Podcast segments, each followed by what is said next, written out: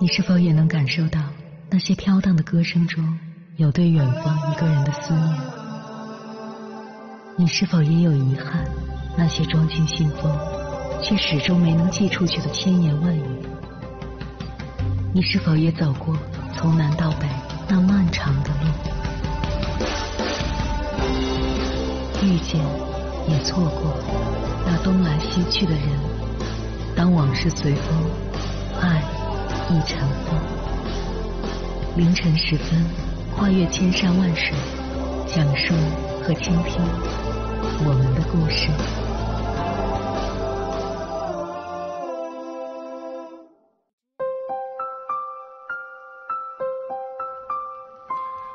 欢迎回来，各位夜行者，这里是正在直播的中国交通广播心灵夜话栏目《千山万水只为你》。深夜不孤单，我是迎波，我要以黑夜为翅膀，带你在电波中自在飞翔。休息不应该是一件奢侈品，而是一件必需品。英国心理专家哈蒙德写了一本书，叫《深度休息》。在书中，他为我们列举了全球一百三十五个国家一万八千人参与的。Rest Test 休息测试中，全球排名前十的最为安心有效的深度休息方式，同时也是焦虑时代治愈自己的十个无毒无副作用的心理学疗法。相信总有一款适合你，一起来听听看吧。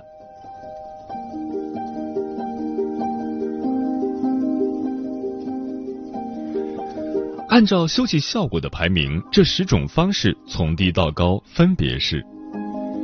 十正念，正念最好的一点是，你可以很容易的将它融入日常生活。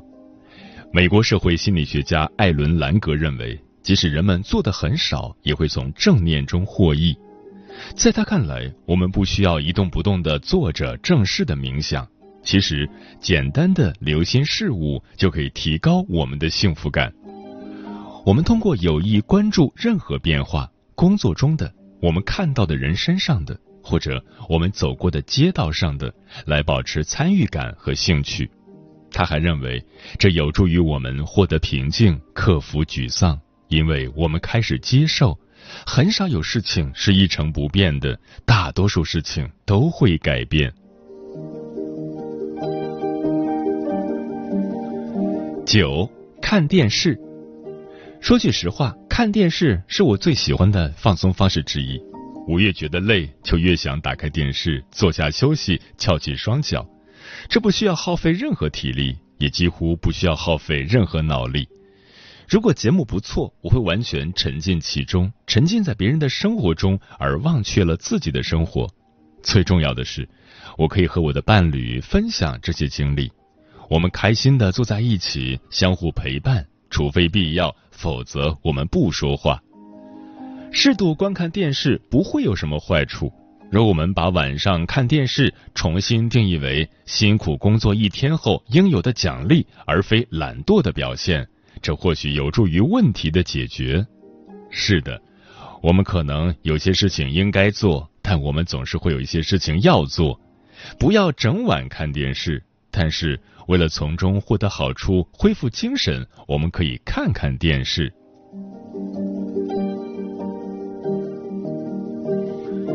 八空想，正如我们所知，我们感觉在休息时，大脑也从未停止过运转。有时，当思想漫游之时，大脑在某种程度上甚至更加繁忙。空想的能力和专注于工作的能力同样重要。就研究而言，这是一个崭新的领域。或许有一天，当我们对它有了更好的理解，找到了如何激发有益的思想漫游，而非担忧和反刍式思考，那么空想或许会成为一种处方。它是一种自然状态，可以在任何地点实现。七，洗个舒服的热水澡。研究者发现，洗一个小时的热水浴所消耗的热量与散步半小时所消耗的热量相同。不过要记住一点，水温必须保持在摄氏四十度左右。这项研究的结论很明确：在该研究中，人们所携带的葡萄糖监测仪显示，洗澡时人们的能量消耗增加了百分之八十。那么，是不是说我们可以放弃运动，而只需躺在热水中呢？当然不是。对同一个人而言，骑健身车消耗的能量要远远多于沐浴。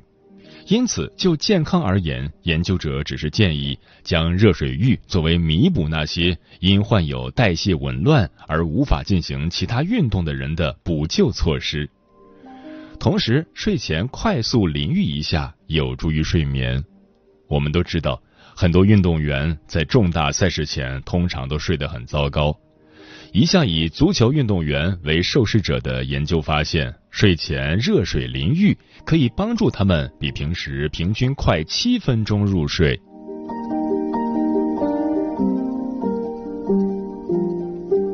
六，舒心的出去走走。当我们的大脑试图去测算已经过了多长时间时，我们所用的线索之一就是看我们在空间上移动的距离。现代交通让我们能够以最快的速度穿过遥远的距离，从而扰乱了这种线索。最典型的例子就是搭乘飞机，飞机可以飞得又快又远，使得我们对距离和时间的感受不同步。考虑到旅行实际所花的时间，以及我们在飞行中度过的无聊时间，有时候感觉似乎我们还没出发就到达了终点。在为期四天的旅行中，我们步行穿越了捷克共和国的部分地区。我们走了整整四天才征服的广阔土地，乘车仅花了二十五分钟就完成了。一回到现代生活方式，我们就感到时间运行的速度加快了。在这过渡性的一天中，我们既觉得无聊，又感到时光飞逝。途中发生的细节，在我脑海中没有留下一点印象。不同的是，步行走过的每一段路程都深深的印在了我的记忆中。因此，无论是在当时还是处在当下来回忆过去的那段经历，徒步似乎延长了时间，并让时间变得深刻。这就是为什么我们觉得徒步有助于休息。当今生活节奏在加快，而行走能让我们慢下来。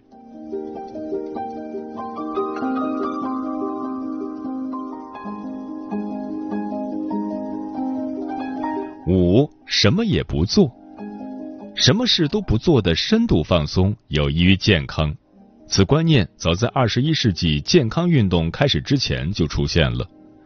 埃德蒙·雅各布森因开发出渐进式放松术而闻名于世。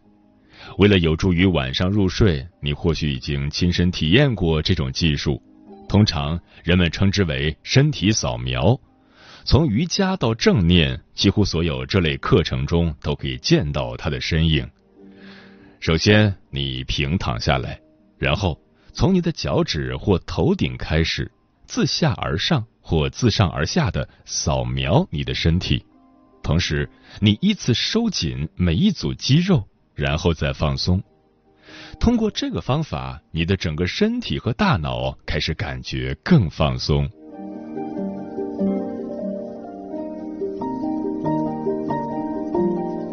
四，听音乐。在用音乐帮助休息方面，芬兰青少年的许多做法值得我们借鉴。他们说，音乐使他们感到放松的同时，还能使他们的精力充沛，让他们做好出门的准备。有时候，这是有意为之。我们如果觉得需要休息，也许应该从一些平静的歌曲开始。当我们精力恢复之后，再转向充满活力的音乐。我们甚至可以创建一个休息音乐清单，让我们从深度休息中恢复活力。当然，清单中的每首歌曲都是我们最喜欢的。如果一天你压力较小，不是那么强烈，而你又想休息，几项研究表明，这种情况下听音乐的最佳时间是傍晚。当然，对于我们许多人而言，下班回家的路上或许是我们获得的第一个机会。如果你是在餐厅或者商店工作，那里可能一整天都在播放背景音乐，但那不是你自主选择的音乐，那么它可能会给你带来压力，而非缓解压力。在这些情况下，傍晚回家播放一些你真正喜欢的音乐，当然可以帮助你减轻压力，让你感到更放松。在休息调查中，受试者将听音乐选入前十，在此我相信，他们所说的听音乐，正是这种有意识、有选择的听。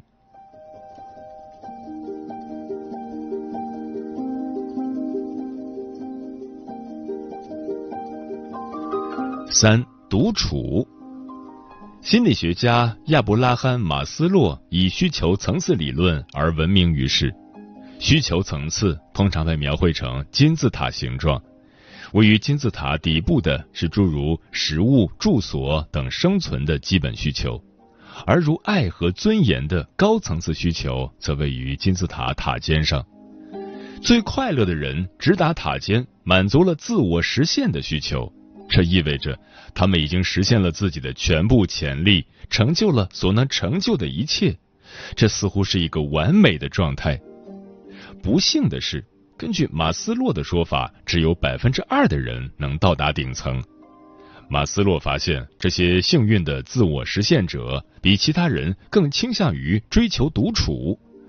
这一发现似乎支持了我们在这一章中的观点：当独处是自愿的，而且是美满生活的一部分时，它是最令人享受的，也是最有价值的。为了真正获得休息。我们需要远离他人，避开他们的喋喋不休。同时，我们也希望能避开我们自己内心的喋喋不休。适当的独处可以让我们回归自己的空间，关注自己的情绪，并有望能让我们感觉焕然一新。适当的独处还给我们机会去深入思考，去发现自我，激发创造力和新思想。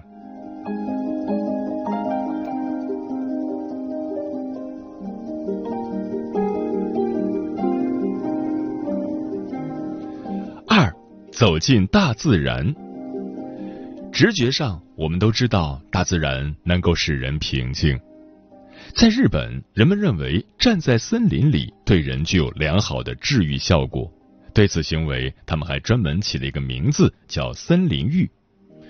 当医生要病人想象一个令人放松的场景时，他们通常会让患者在脑海中想象出一幅阳光明媚的海滩景观或山区景观。诚然，我们脑海中想象出来的自然风景，不论在视觉上还是时空上，都是非常具体的。例如，当一个人说他要搬到乡村去居住时，我们脑海里就会想象出他在一个完美的夏日欣赏户外风光的景象，而不是火车一再晚点后，他拖着疲惫不堪的身躯，在一个寒冷的夜晚。穿过一条漆黑的乡间小路回家的场景，有人甚至把走进大自然视为一种治病的良药。理查德·马贝患有抑郁症，朋友们知道他长期以来热爱大自然，都建议他到乡间去走走。他的医生甚至还提议亲自开车带他去看附近放飞的风筝。然而，一切皆徒然。我曾经去他诺福克的家中看望他，他告诉我，这种肤浅的自然疗法事实上会起反作用。他说，过去让我感动的无以言表的东西，现在却引不起我情绪的丝毫波动。这种感觉糟糕透了。我感觉我被他抛弃了，因为我再也无法与生命中最重要的事情建立联系。然而，当他搬到东英吉利之后，他的病情渐渐好转，又重新开始感受到大自然强烈的感染力。他说：“我知道大自然的千变万化影响了我的心理。你盯着一片沼泽看十分钟后，你会发现它已经完全不同于之前了。这种变化和从变化中恢复的感觉，深深根植于我的内心。这。”才是对我影响最深的，成为一个有生命的系统的一部分。这个生命系统不像我们想象的那么可怕，那么僵硬老套，而是一个多变的、适应性很强的系统。在这个系统中，水驱动着一切。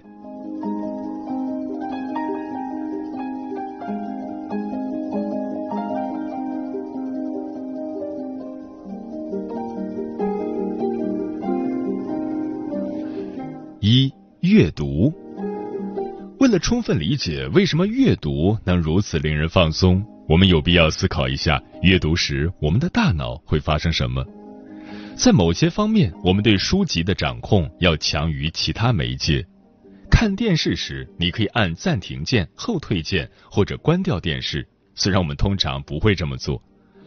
多伦多大学的雷蒙德·马尔发现，一旦我们开始看一部电影或一个电视节目，就很可能从头看到尾，因为大多数时候我们是与他人一起看电视的。读一本书就不一样了。除了最扣人心弦的惊悚小说，我们不太可能一口气读完。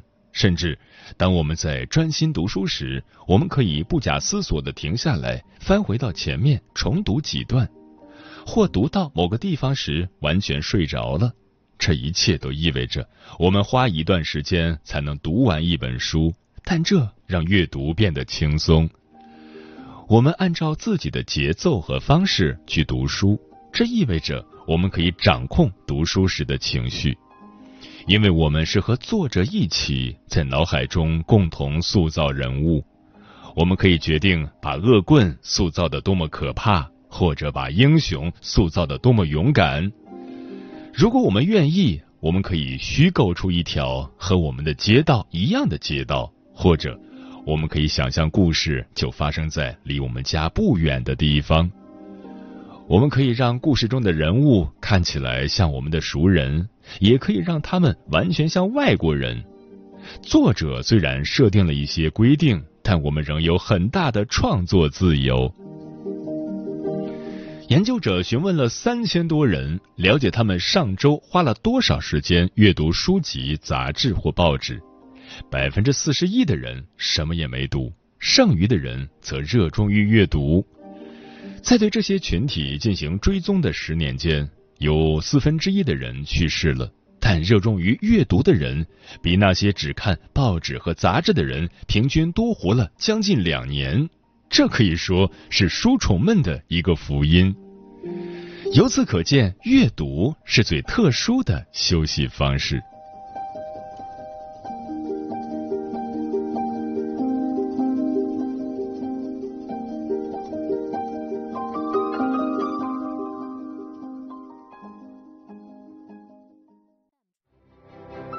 每一个深夜都有浓浓思念每一段青春都有万水千山。千山万水只为你，山山万水只为你，正在路上。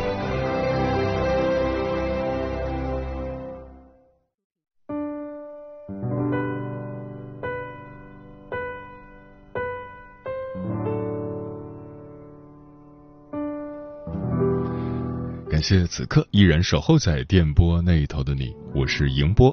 今晚跟朋友们聊的话题是：学会休息是一种能力，对此你怎么看？微信平台中国交通广播，期待各位的互动。石头说：“最近我经常感觉很疲惫，平时工作很忙，好不容易放假了，我什么都不想做，只想在家躺着休息。可即使我什么都不干，只是在床上刷手机看视频，我还是会感到累。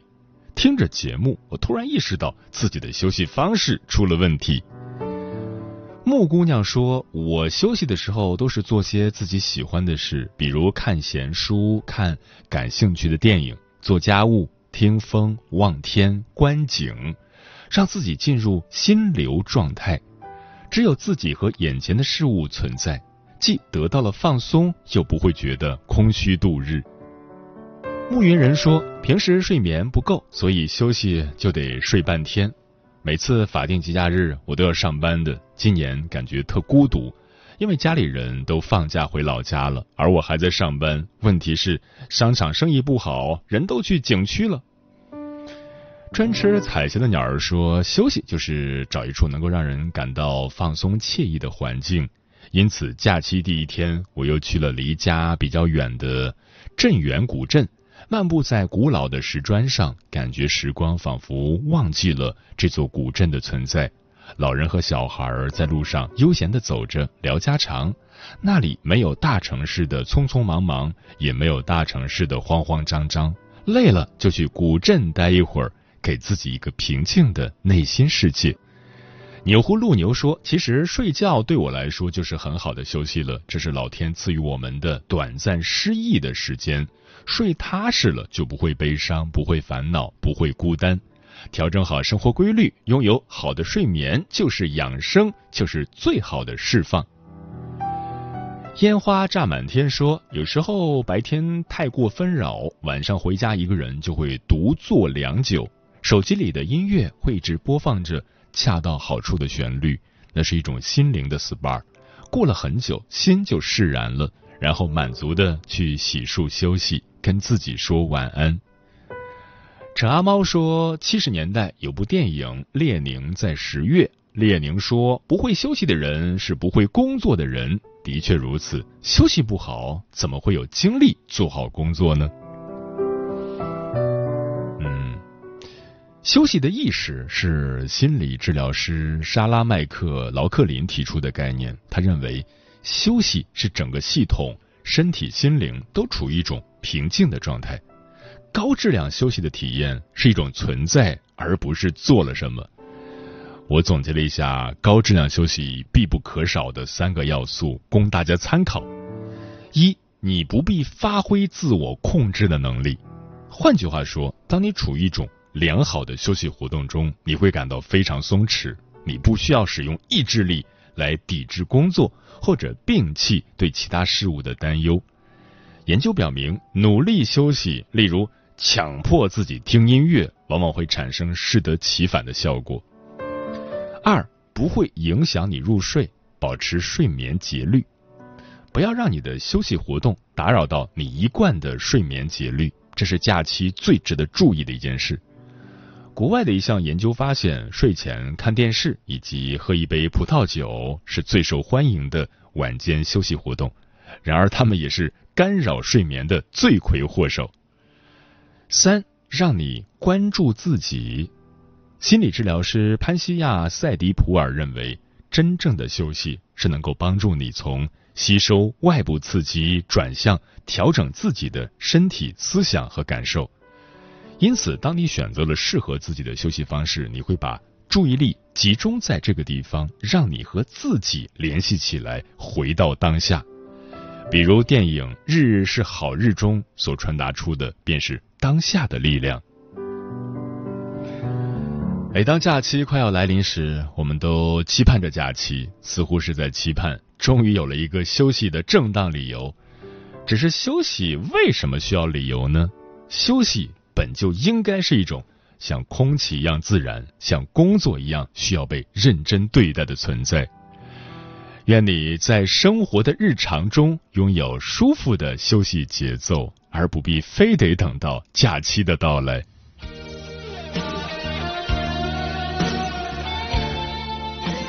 时间过得很快，转眼就要跟朋友们说再见了。感谢你收听本期的《千山万水只为你》，晚安，夜行者们。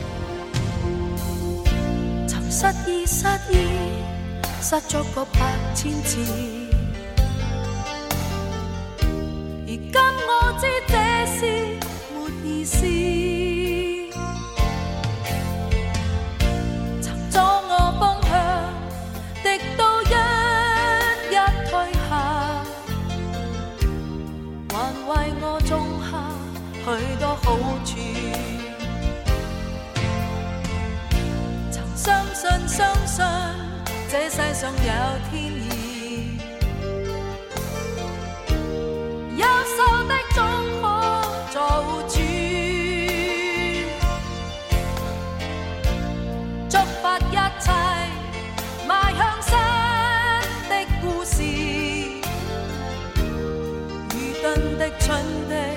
总不感到满意。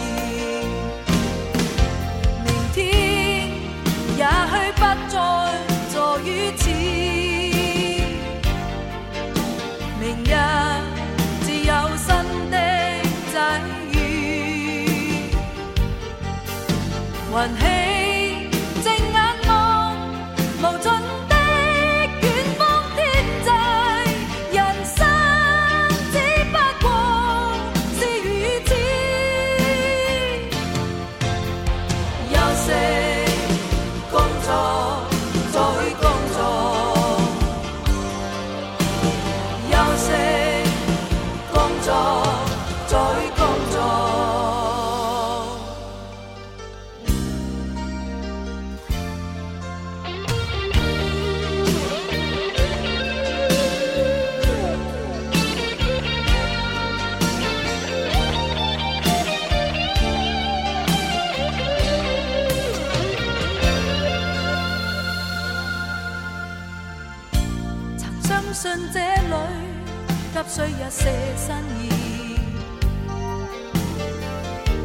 那句。